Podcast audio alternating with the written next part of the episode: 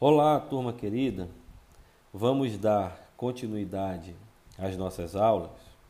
Agora, tratando de um artigo escrito por Nilson Marcondes e Maria de Fátima Toledo, artigo intitulado Materialismo Histórico e Método de Pesquisa, uma proposta de revisão de literatura. Bem, este artigo ele foi escolhido justamente por tratar do materialismo histórico, um método na área de ciências humanas e muito utilizado também pela história. É, esse, este método ele permite analisar as sociedades, as relações sociais, nas suas dimensões econômica, social, política, enfim. E é dele que nós vamos tratar agora. Aí eu preciso dizer que o materialismo histórico será o nosso último método. Então nós estaremos aqui fechando esta unidade para nós entrarmos na última unidade na próxima aula, né? Então com isso eu quero dizer que embora já tenhamos vistos outros métodos como o método de crítica documental erudita, né, a quantificação, a comparação, modelos e tipos, história oral, micro, macro história, história local e agora, nesta aula, vamos ver o materialismo histórico. Quero dizer que há outros métodos que nós não tratamos aqui, né? A análise do discurso, por exemplo, é um deles, entre outros. Metodologia de redes sociais, por exemplo, também chamada de análise de redes sociais. E vários outros que infelizmente não, não temos como tratar. Mas quem quiser, me comprometo, assim que voltarmos presencialmente, ou até quem solicitar no WhatsApp, a gente pode deixar uma literatura para outros métodos que não tratamos aqui e que for do interesse de vocês. Então, fiquem à vontade de solicitar isso de mim e eu, né, com, com todo o carinho e satisfação, enviarei para vocês. Tá certo? Então, vamos para o texto. Acho que a primeira coisa que nós temos aqui que dizer é que o pensamento e as obras de Marx e Engels, elas são fundamentais. Elas são complexas, densas, amplas, atuais, né? e as suas contribuições até hoje permitem análises críticas da sociedade. E nós já vamos saber por que essas análises elas são atuais e se pautam na criticidade. Né? Não só no sentido de compreender criticamente a sociedade, mas também de intervir na sociedade para a promoção de mudanças sociais.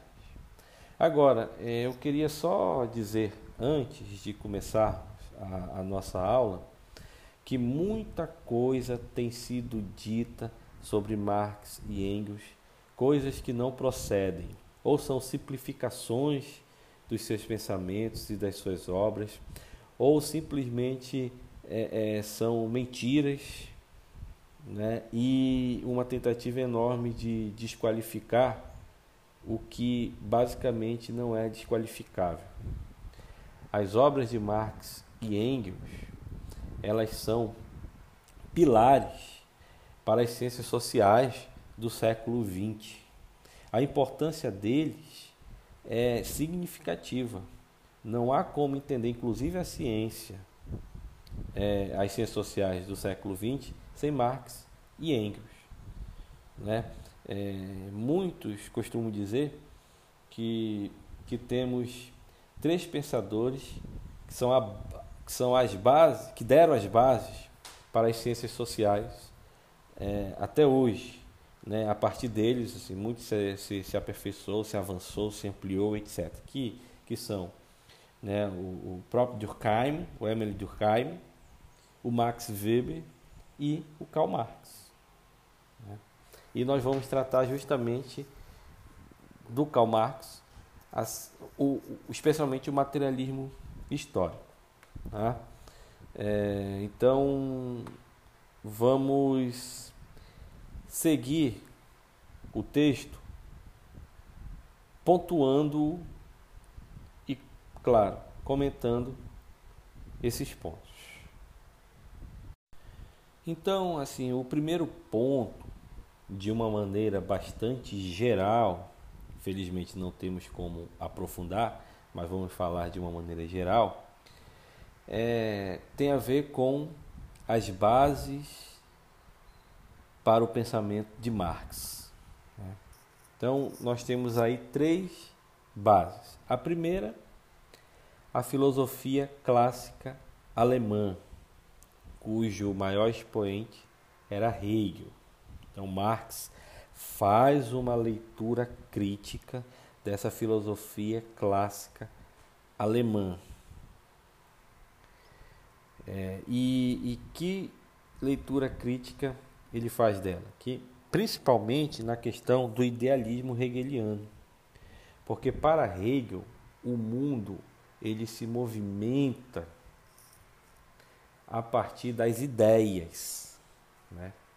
São as ideias para Hegel que dinamizam o mundo, que dão movimento a esse mundo, que fazem o mundo girar.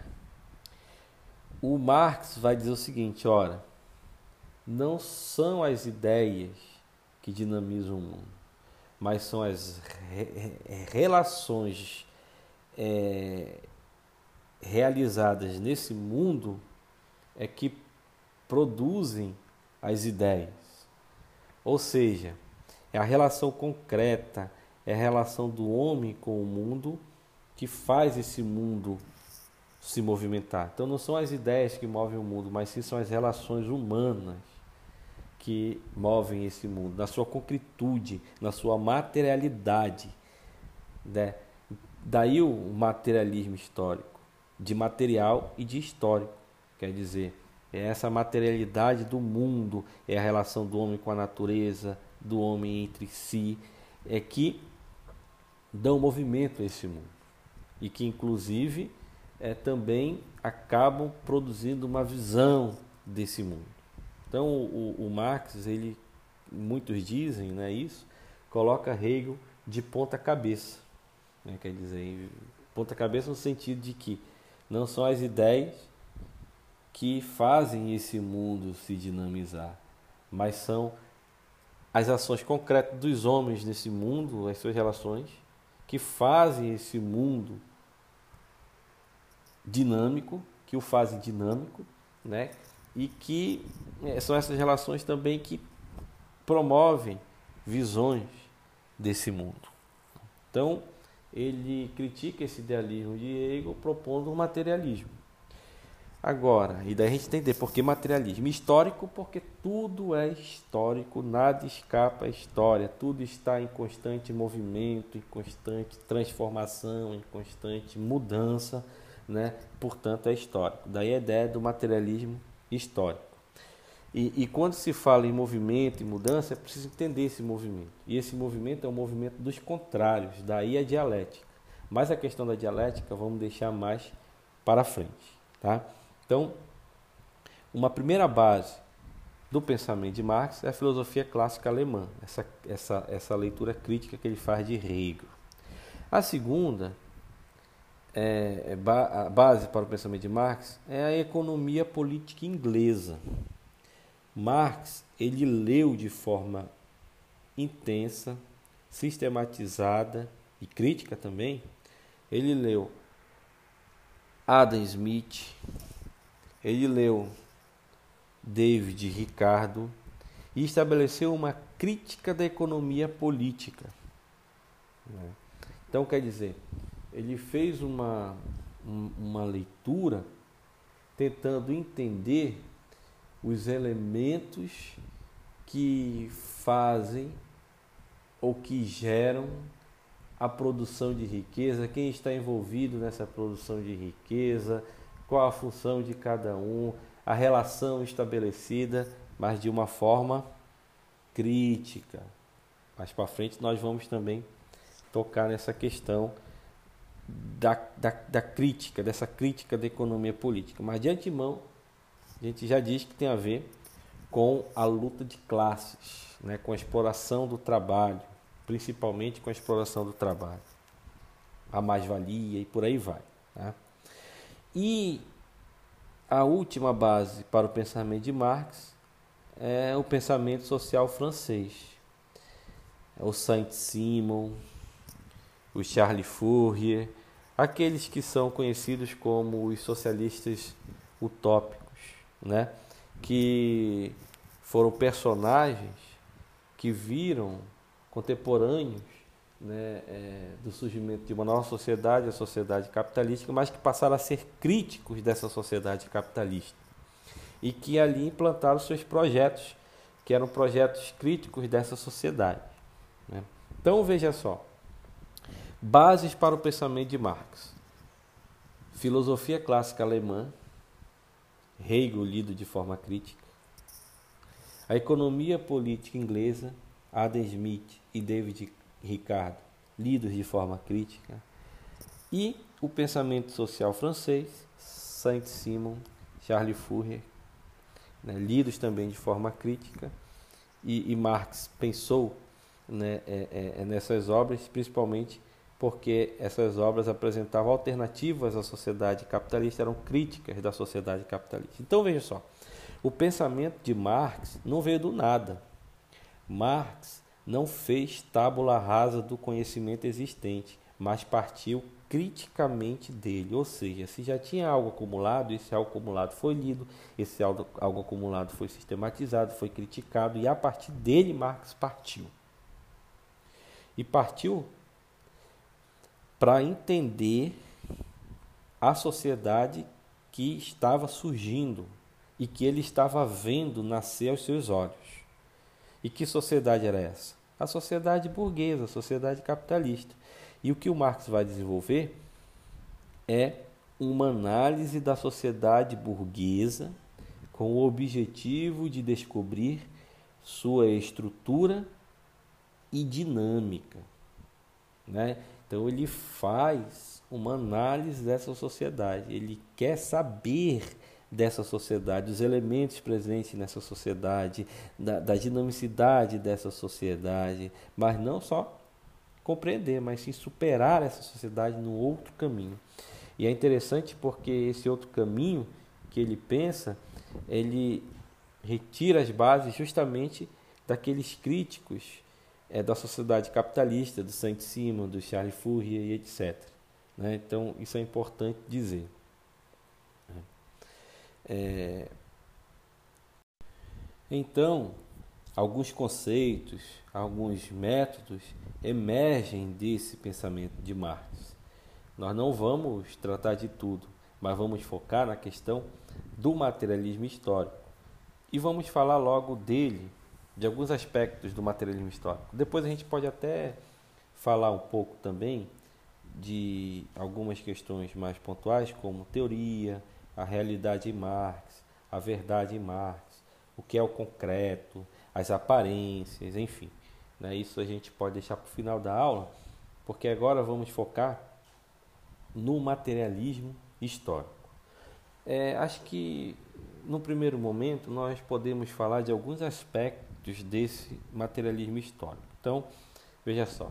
O primeiro é que o materialismo histórico ele encara o homem como sujeito da sua própria história. Então, o homem é agente, é agente histórico, é sujeito da história. A realidade é uma realidade social que é transformável. Então, a realidade ela é mutável ela se modifica. Né? Esse é o segundo aspecto. O terceiro aspecto tem a ver com a praxis. E o que, que é a praxis? Ela é uma ação que é projetada, refletida, ela é consciente e é transformadora. Então, ação projetada, refletiva, refletida, consciente e transformadora. Aqui nós temos três aspectos que se interligam. O homem, enquanto sujeito, ele age uma realidade que é transformável e uma ação que é uma ação consciente. Isso aqui já diz muita coisa. Isso aqui já aponta para a relação homem, sociedade e a transformação dessa sociedade. Né? Mas tem mais dois aspectos aí para a gente agregar a esses. Tem a noção de conjuntura né, que, é, que é justamente uma dada configuração específica daquela sociedade, e o conceito de contradição, que essa sociedade se configura, e aí tem uma dada conjuntura, que é, que é justamente uma configuração dada ali, estabilizada, né, mas que é um movimento é, é, é estabilizada não no sentido de estática, é no sentido de que há uma unidade na diversidade, né? mas que essa diversidade ela está em permanente movimento e esse movimento ele, ele vai acontecendo a partir de contradições específicas, que podem, inclusive, essas contradições é, é, abalar essa estabilidade e mudar essa conjuntura. Né? Mas o importante é a gente entender que esses dois aspectos que se agregam àqueles três que nós mencionamos ainda há pouco, esses dois aspectos, noção de conjuntura e o conceito de contradição, eles são fundamentais também. É, o materialismo histórico ele vai considerar esses aspectos. Tá? O homem sujeito da história, a realidade social é transformável, a praxis como ação consciente transformadora, a noção de conjuntura e o conceito de contradição. Então, nenhuma sociedade ela, ela, ela é simplesmente exterior ao ser humano e estática. Ela surgiu historicamente através de um movimento histórico, através das ações dos homens, que tanto conformam essa sociedade como podem transformar essa sociedade. Né? E isso é importante saber. E o materialismo histórico também ele trata de dois pontos principais. Um relacionado a método, que em geral tem a ver com o ir do abstrato ao concreto. O concreto é a prática. O abstrato é o conceito, vamos dizer assim. Então você tem o conceito e a prática. E essa prática volta ao conceito para confirmá-lo ou modificá-lo. Daí nós já estamos falando né, em, em praxis, dessa ação, que ela é refletida, que ela é consciente e etc. Mas para uma explicação histórica, o ir do abstrato ao concreto é fundamental, é um método. Né? Você sai de certos é, é, é, é, conceitos, muitas vezes já elaborados, vai ao concreto, e desse concreto volta para o conceito. Né? O Marx ele, ele, ele, ele aponta justamente esse diálogo, né?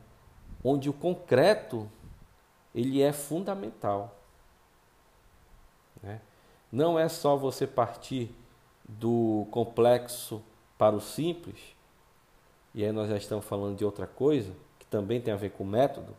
Né? Você não parte do simples para o mais complexo, você parte do complexo para o mais simples, mas você também tem esse diálogo do concreto ao abstrato, do abstrato ao concreto, e assim sucessivamente. É, um, é, é sempre um, um diálogo, é sempre um movimento, ele não é unilateral né? ele é bilateral, vai e volta, digamos assim, de uma dimensão a outra. Né? E, claro, a questão da dialética, que falei que a gente já ia falar, então a dialética ela é a realidade em constante transformação, em constante movimento. Né?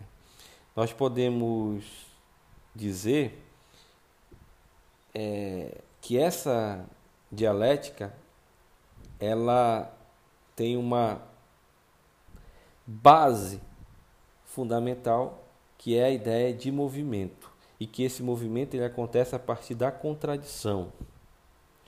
Essa contradição ela vai ser uma categoria do materialismo histórico que nós vamos falar já já.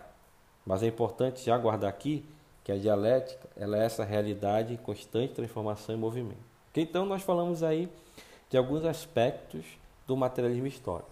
Vamos continuar falando do materialismo histórico, mas agora de cinco princípios do materialismo histórico.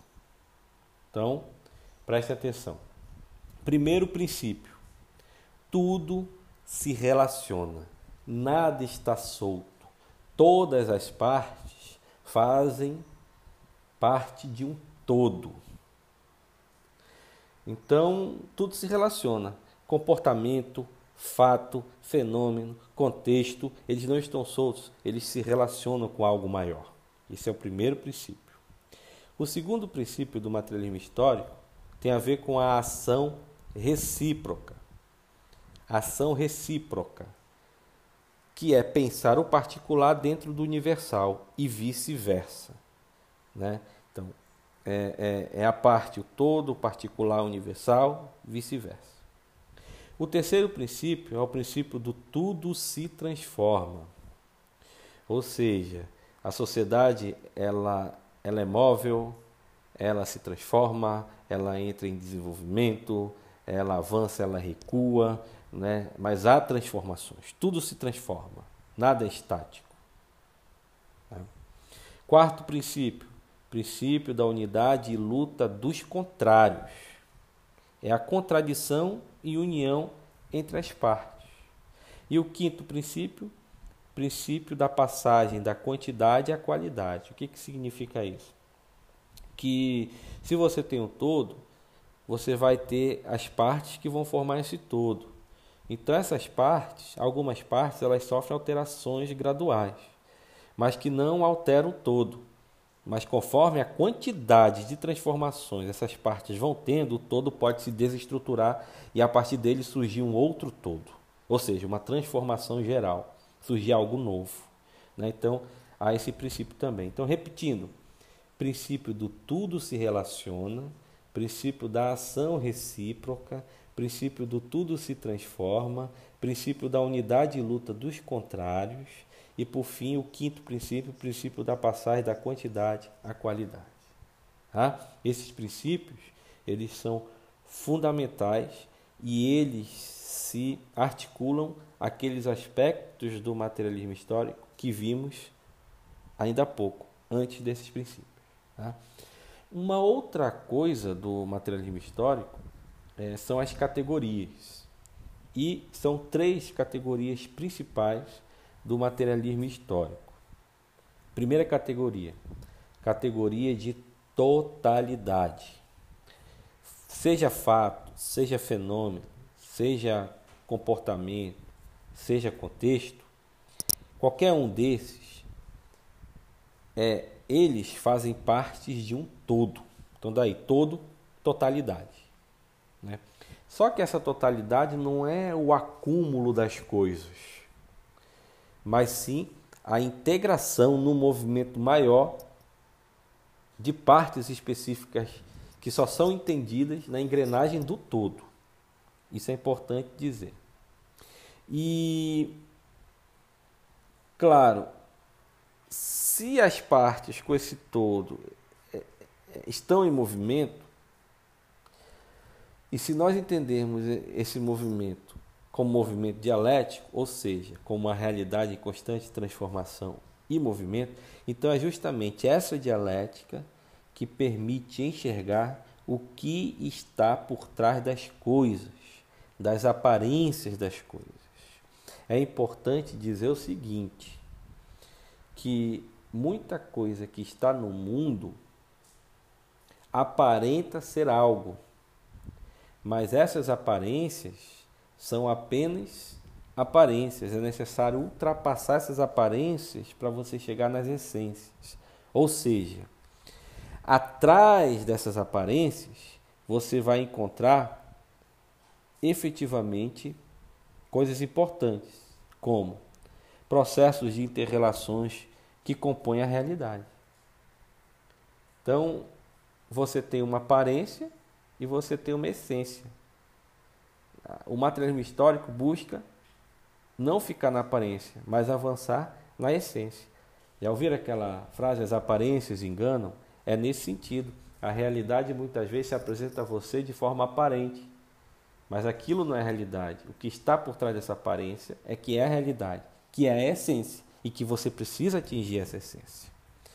Depois a gente vai voltar nesse ponto um, com a ideia de imediato, imediato e vamos dar uns exemplos do que nós estamos falando, tá? Mas é importante dizer isso, que quando a gente pensa em totalidade, a gente pensa em visão de conjunto, a gente pensa em um todo estruturado histórico, em que as aparências das coisas elas são é, é, vistas, mas não são as coisas em si. Né? É preciso ultrapassar essas aparências para atingir alguns processos e algumas interrelações que têm a ver com a realidade. Tá? Então, isso é totalidade. Repetindo, totalidade é uma visão de conjunto, é um todo estruturado histórico. Ou seja, são, é um todo formado por partes, mas que você só entende essas partes conectado com esse todo. Então, um todo estruturado e histórico, dinâmico, etc. Então, essa categoria de totalidade. Nada no mundo você entende de forma isolada. É preciso estar em relação. É preciso relacionar e perceber com, com quem esse algo se relaciona. Ou seja, relações variáveis que são diversas e que através das perguntas do pesquisador, através do que o Marx chama de determinações, você vai então avançando nessas relações. Outra categoria é a categoria de mediação.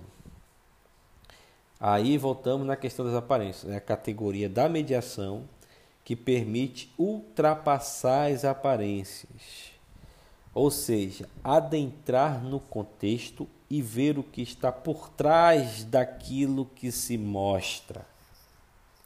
Repetindo, categoria de mediação. Ela permite ultrapassar as aparências e adentrar no contexto e ver o que está por trás daquilo que se mostra. Então, no mundo nós temos imediato. Vamos pensar, se nós olharmos uma cadeira, a cadeira é um imediato. Se nós olharmos uma bolsa, a bolsa é imediato. Se nós olharmos um carro, o carro é imediato. Se nós olharmos um ventilador, é um imediato. Uma casa, é um imediato. Um ônibus, é um imediato. Então, aparência. Mas a gente precisa ir para além dessa aparência. É preciso ir na essência. Então a gente precisa ir para o imediato. Ou seja, o imediato é a bolsa, a cadeira, o carro. O imediato é para além do imediato. O imediato é para além da bolsa, da cadeira e do carro. Vamos pegar o exemplo da bolsa. A bolsa é o imediato. O que, que a bolsa nos diz? Ah, muita gente vai olhar para a bolsa e vai dizer, olha, a bolsa mede isso, ela é feita de couro, ela tem uma alça, um zíper que abre e fecha. Isso é o imediato. Né? Só que essa aparência não permite ver o que está por trás da bolsa. O que, que está por trás da bolsa? A bolsa tem relações. Quem a produziu? De que forma ela foi produzida? Ela é produzida de quê? Ela é feita de quê? Como é que essa matéria-prima chegou até ali? E como é que ela foi trabalhada, essa matéria-prima transformada em bolsa? Foi trabalhada por quem? Ela foi vendida? Quem ganhou com essa bolsa? Essa bolsa vale quanto? Quem ganhou com ela? O preço, quem comprou? Como é que é determinado esse preço? Ou seja, você está adentrando para além do imediato. Você está indo para o mediato para as relações que estão por trás da bolsa. Da mesma forma, o carro. qual a matéria-prima necessária para ele, de onde ela vem, como ela é explorada, quem monta esse carro, quem ganha com esse carro, quem trabalha, quem lucra. E por aí vai. Então, e assim com, com a cadeira e com, outros, com outras coisas, né? inclusive com, com relação social. Né? Se você vê muitas vezes a pessoa, olha, aquele camarada, ele é assim, mas o que, que está por trás dele? quais as relações dele, qual a profissão dele, como ele se formou, quais seus interesses e por aí vai. Então, a categoria de mediação é fundamental, ela é para além do imediato. Se a gente traduzir imediato igual aparência, imediato igual essência, então nós estamos indo para além da aparência, estamos buscando a essência. E no materialismo histórico isso é fundamental. Então, categoria de totalidade, categoria da mediação, três, categoria da contradição. E essa categoria da contradição, a gente pode dizer o seguinte: ó, existe uma tese, que é algo, existe uma antítese, que é a negação desse algo, e uma síntese, que surge daí. Então, quando a gente pensa em contradição, nós temos que pensar tese, antítese, síntese. Vamos dar um exemplo concreto disso. A semente. A semente é a tese. Mas essa semente, ela, ela, é, ela é negada, né? porque ela some para dar início a uma árvore. Então a árvore é a negação da semente. E a síntese já é a, a, a, o fruto. O fruto. A mesma coisa se nós pensarmos, por exemplo, no ovo. O ovo é a tese. Ele quebra e nasce o pinto, que é a antitese ou antíntese. Né? E a síntese já é a galinha. Uh, se nós pensarmos, por exemplo, numa árvore, nesse movimento, a árvore é a tese, a árvore morta e cortado aos pedaços é a antitese, é a negação da árvore, e a mesa é a síntese. Então, essa é, é, é, a categoria da contradição. Você tem algo, você tem a negação desse algo e você tem algo que surge a partir daí. Então, a árvore é a tese, a árvore morta é, é a negação da árvore e a mesa é a síntese desse processo. Mesma coisa com a semente, a, a, a árvore, o fruto e, a, e o, o exemplo do ovo, do pitinho e da galinha. Né? Então, Veja, isso está em movimento. Isso é contradição. É, é, então, quando a gente fala em dialética, e entender dialética como realidade em constante transformação e movimento, e esse movimento ele surge a partir da contradição, nós estamos falando desse processo de tíntese, antítese e síntese, tá? Não esquecer. Então, isso é importante.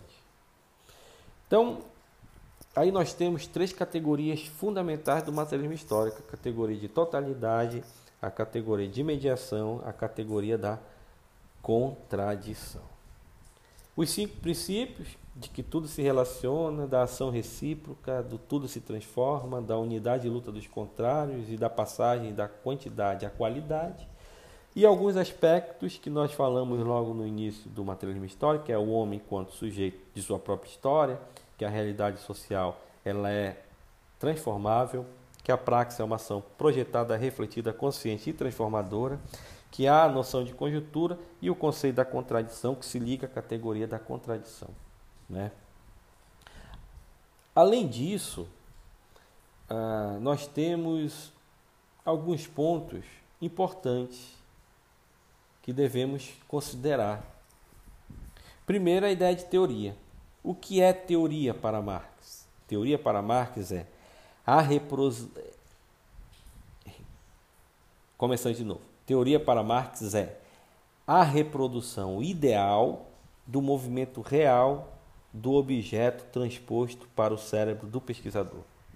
Ou seja, é, é a reprodução ideal do movimento real da realidade.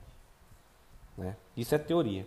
E o Marx formula uma teoria, uma, uma teoria crítica da sociedade burguesa.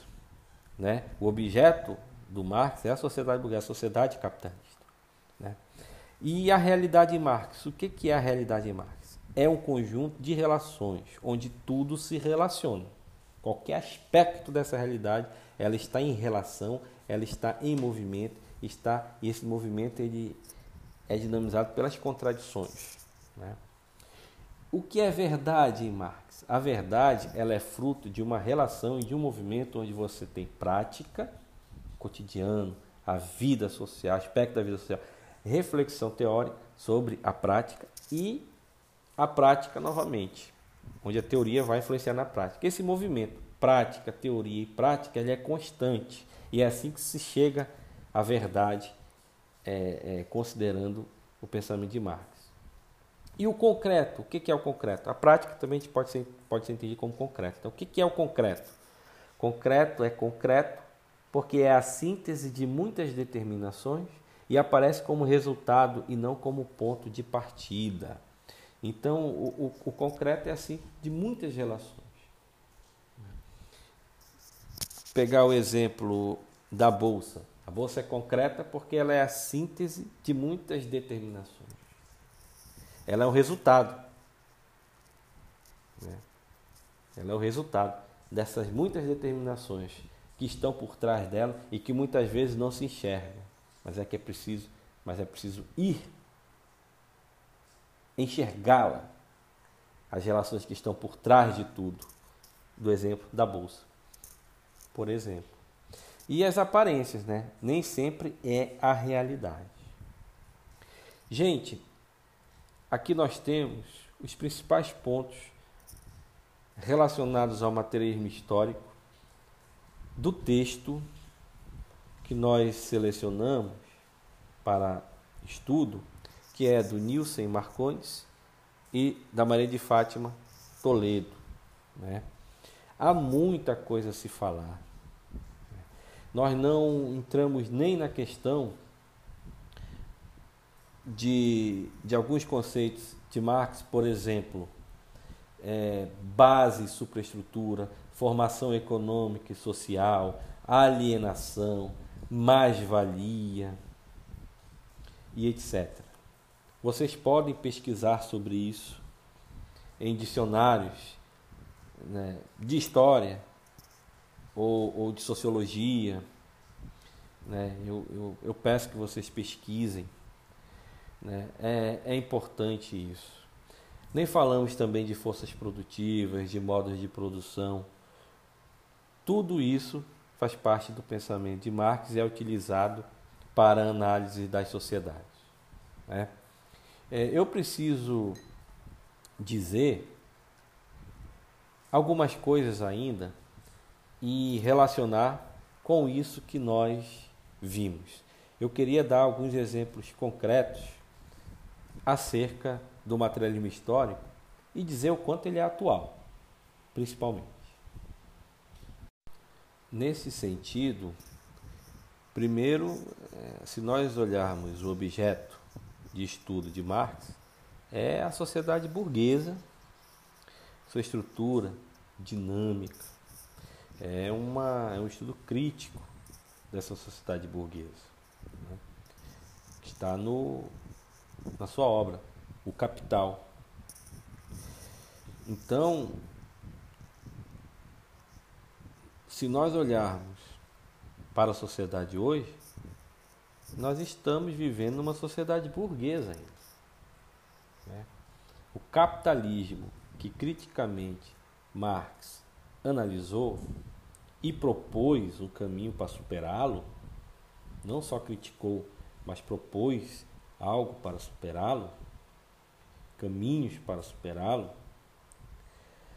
Hoje, vivendo ainda numa sociedade capitalista, claro, com as transformações é, já ocorridas, algumas transformações ocorridas e tudo, mas o arcabouço teórico metodológico de Marx, a teoria de Marx ainda é válida, é atual.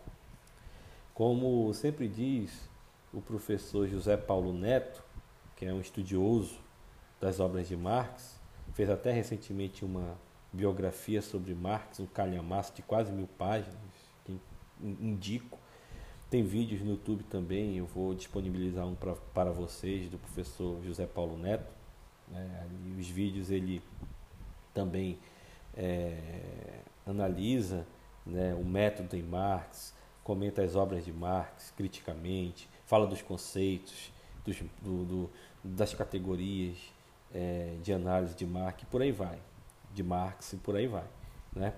Então, a, a, ele dizia assim, dizia não, diz assim, né? É, que ele ainda vive numa sociedade capitalista. E Marx analisou criticamente a sociedade capitalista. Então, claro que a obra de Marx é atual. Né? É atual, é, é, é bastante atual, inclusive.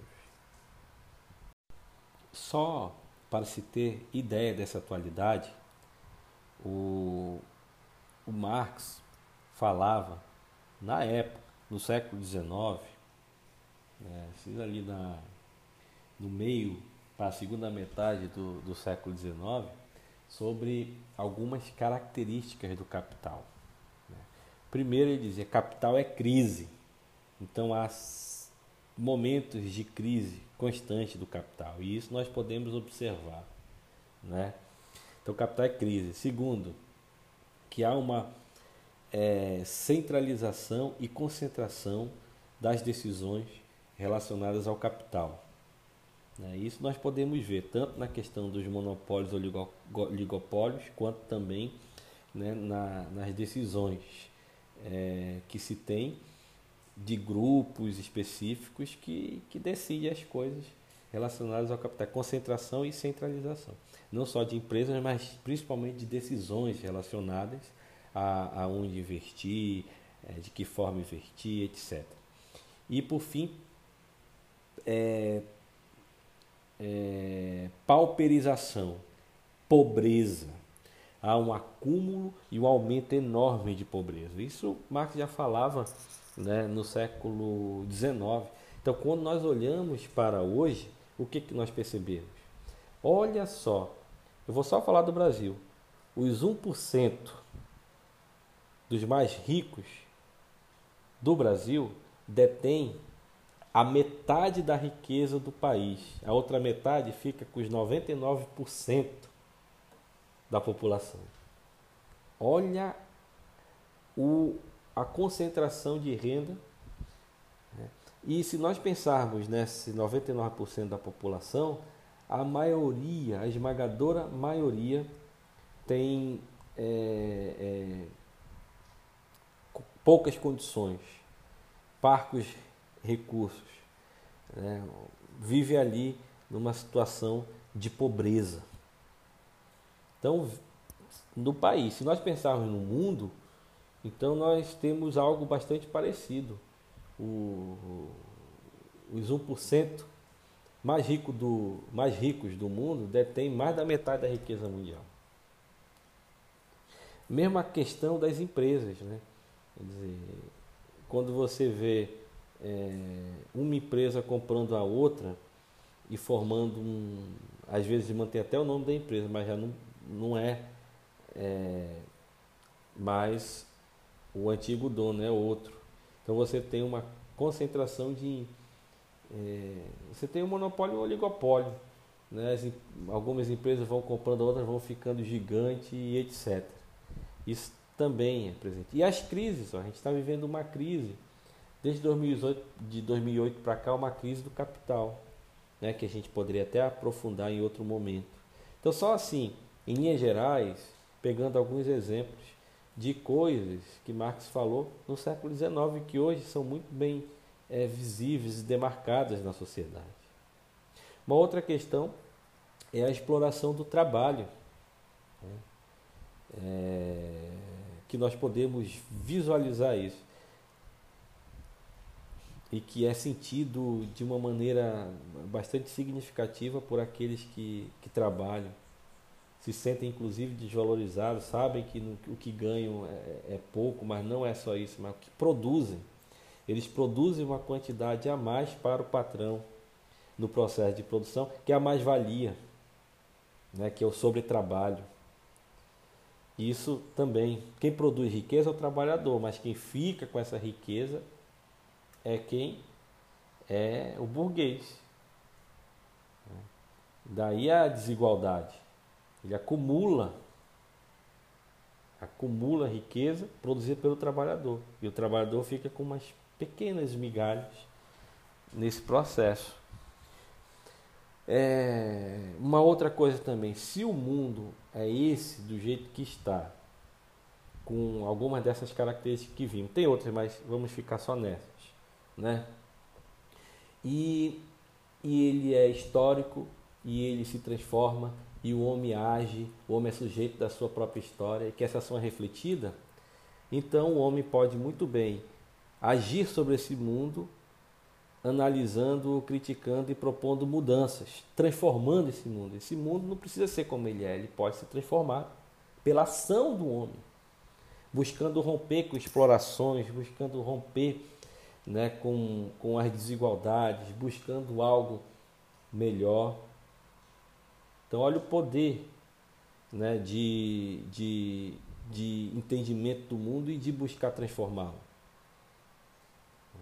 Isso também está presente no pensamento de Marx e, e, ele vai muito além. Porque assim, se nós pensarmos que o, o, qual é a principal característica da sociedade capitalista, o que define a sociedade capitalista como capitalista, é o fato de é, você ter, por um lado, pessoas que são desprovidas de meios de produção, que só tem a sua força de trabalho para vender e vende essa força de trabalho que se torna mercadoria também, porque alguém vai pagar por essa força de trabalho, no caso um salário, um valor, né?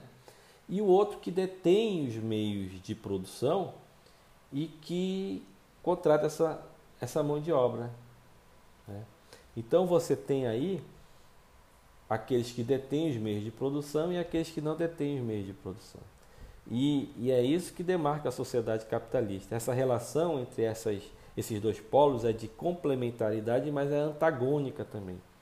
Porque a partir daí você tem a exploração do trabalho, a partir daí você também tem a luta né, pela é, melhoria das condições de trabalho, de salário. Então, você vai ter conflito social, você vai ter greve, você vai ter uma série de outras coisas, de protestos, né, nesse, nesse sentido. E quanto mais você olha para essa sociedade imagina que ela pode se transformar, que a ação do homem, que esse homem é explorado pelo trabalho, que há gente que acumula, que, que há gente que é explorada e que vive na pobreza, e que é, é, e que é possível se organizar e mudar tudo isso a partir, por exemplo, né, de uma ação mais coordenada do Estado, de uma reforma agrária, de uma, de uma divisão, ou eu diria até para a questão da propriedade privada, porque a propriedade privada tem a ver com os meios de produção, é, é, o, é o, a defesa da propriedade privada é fundamentalmente a defesa do capitalismo, que é a defesa dos meios de produção.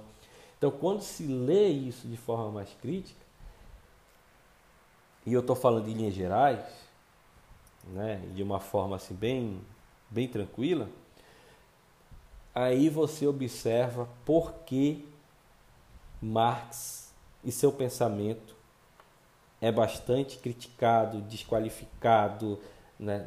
é, é, é bastante atacado, porque aqueles que estão nesta sociedade que a conduzem no sentido de serem os burgueses não querem que essa sociedade mude. E o pensamento de Marx precisa ser atacado por conta disso. Né? É necessário estudar Marx, gente é necessário porque o que dizem, o que falam, é, é, é um chega assim beirar o, o, cúmulo do absurdo, um pensamento rico, complexo. Só para vocês terem uma ideia, de biografias de Marx há muitas e, e, e jamais esgotadas, e é possível surgir mais milhões de, de biografias dele, aspectos do seu pensamento, quantos livros já escreveram sobre Marx, sobre suas obras, sobre seus pensamentos, muita coisa já se avançou né, do pensamento de Marx, enfim. Então, é um pensamento rico, um pensamento complexo, um pensamento atual, que é atacado por grupos que querem que o mundo seja como tal, com gente passando fome e tal. E, e, quando você lê esse mundo de forma crítica, e às vezes não precisa nem ser, ser, ser, ser adepto do pensamento de Marx. Se, hoje em dia, basta você defender, inclusive, o que você quer ser na vida, se for diferente do que hoje estão aí colocando, você já é atacado de várias formas. Isso é um absurdo. Estamos vivendo momentos complicados, mas que serão superados. Enfim. É, gente, vamos ficar por aqui. Eu teria muita coisa a dizer. Eu acho que eu já estou até extrapolando o tempo de aula que eu, que eu estava pensando em, em ter aqui. Né? Mas o que eu posso dizer para vocês é o seguinte: é, a gente vai pensar para frente fazendo um curso de extensão sobre a obra e o pensamento de Marx. Então vocês já estão convidados. Quem quiser, claro, né? É, isso mais para frente, em especial quando voltarmos presencialmente, se assim for possível. Né? Então, acho que o que tinha para falar sobre Marx é isso, sobre o materialismo histórico é isso, e para aprofundar nesse pensamento, a gente pode pensar num curso de extensão ou outra coisa assim, tá bom, gente? Obrigado pela aula e até a próxima.